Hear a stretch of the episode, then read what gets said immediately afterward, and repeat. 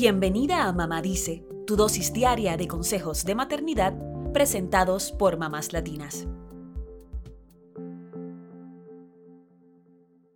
¿Tus hijos te sacan de quicio con su mal comportamiento de vez en cuando? Pues bienvenida al club. Es normal que en ocasiones los pequeños se porten mal o desobedezcan, pero entender por qué lo hacen es clave. Así podemos ver más allá de sus pataletas y llegar hasta el fondo del asunto para poder responder con más paciencia y menos gritos. Te contamos las dos razones más comunes por las que los niños se portan mal y cómo puedes responder en cada caso.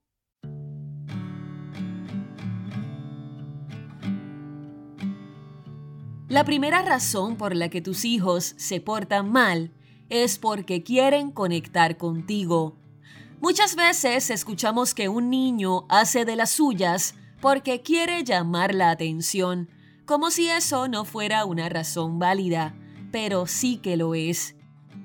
Para ellos, sentirse escuchados, tomados en cuenta, valorados y comprendidos es tan importante como para cualquier persona. Y naturalmente, los niños necesitan más atención que los adultos y muchas veces no saben cómo manejarlo. Si piensas que esta es la razón detrás del berrinche de tu hijo, déjale saber que estás ahí para él y enséñale a llamar tu atención de formas más positivas. Por ejemplo, puedes pedirle que toque tu brazo y te diga, quiero un ratito de mamá. Luego, recompensa ese nuevo comportamiento con unos minutos de juego juntos. Verás que así aprenderá a llamar tu atención de una mejor manera. La segunda razón más común por la que tus hijos se portan mal podría ser porque están probando los límites. Los niños necesitan desafiar los límites para terminar de comprenderlos. Esto suele verse, por ejemplo, en una rabieta cuando es hora de guardar los juguetes, cuando lloran porque quieren algo que tiene uno de sus hermanos, o cuando exigen una comida diferente a la hora de la cena y tiran al suelo la que no quieren comer. ¿Qué puedes hacer en este caso? Ante todo, respirar profundamente y aceptar que este comportamiento es súper normal pero también que es tu tarea enseñarles cuáles de tus reglas son absolutas y deben respetarse siempre y en cuáles podría ceder algunas veces. Así que, por ejemplo, a la hora de recoger los juguetes que están regados por toda la casa, dile, veo que hay muchos juguetes tirados por toda la sala, es hora de recogerlos. Yo te puedo ayudar a recoger los carritos y tú recoges el resto. Vale.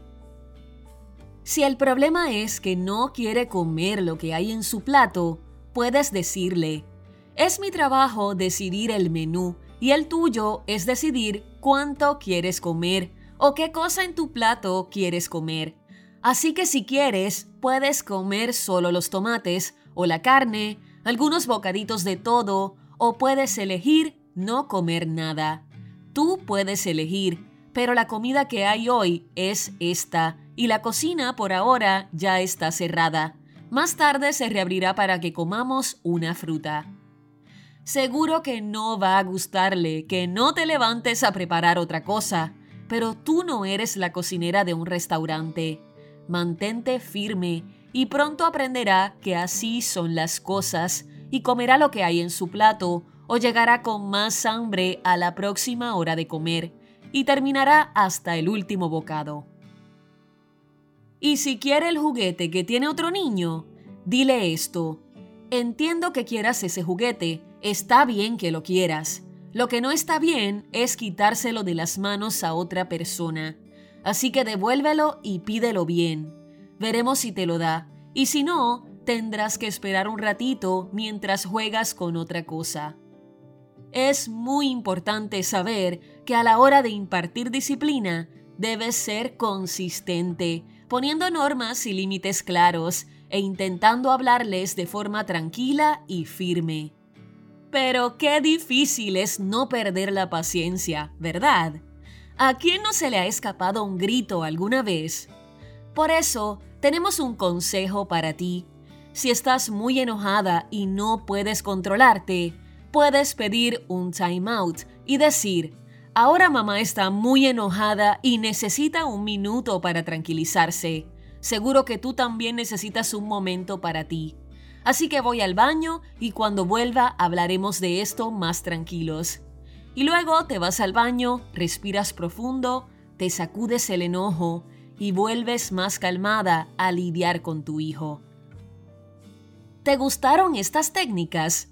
Te invitamos a aplicarlas para ayudar a tu niño a portarse mejor y para mantener la paz tanto dentro de casa como fuera de ella. De todos modos, recuerda que ser mamá es difícil y que como sabes, a veces no logramos hacer lo ideal en cada situación. Quizá quieras responderle de una manera, pero en el momento no lo logras y terminas enojándote más de la cuenta. Nos pasa a todas las mamás. Siempre ten presente que estás haciendo lo mejor que puedes y que tus niños te aman tal y como eres. Lo estás haciendo muy bien. Somos humanas y podemos equivocarnos, rectificar y cambiar la estrategia.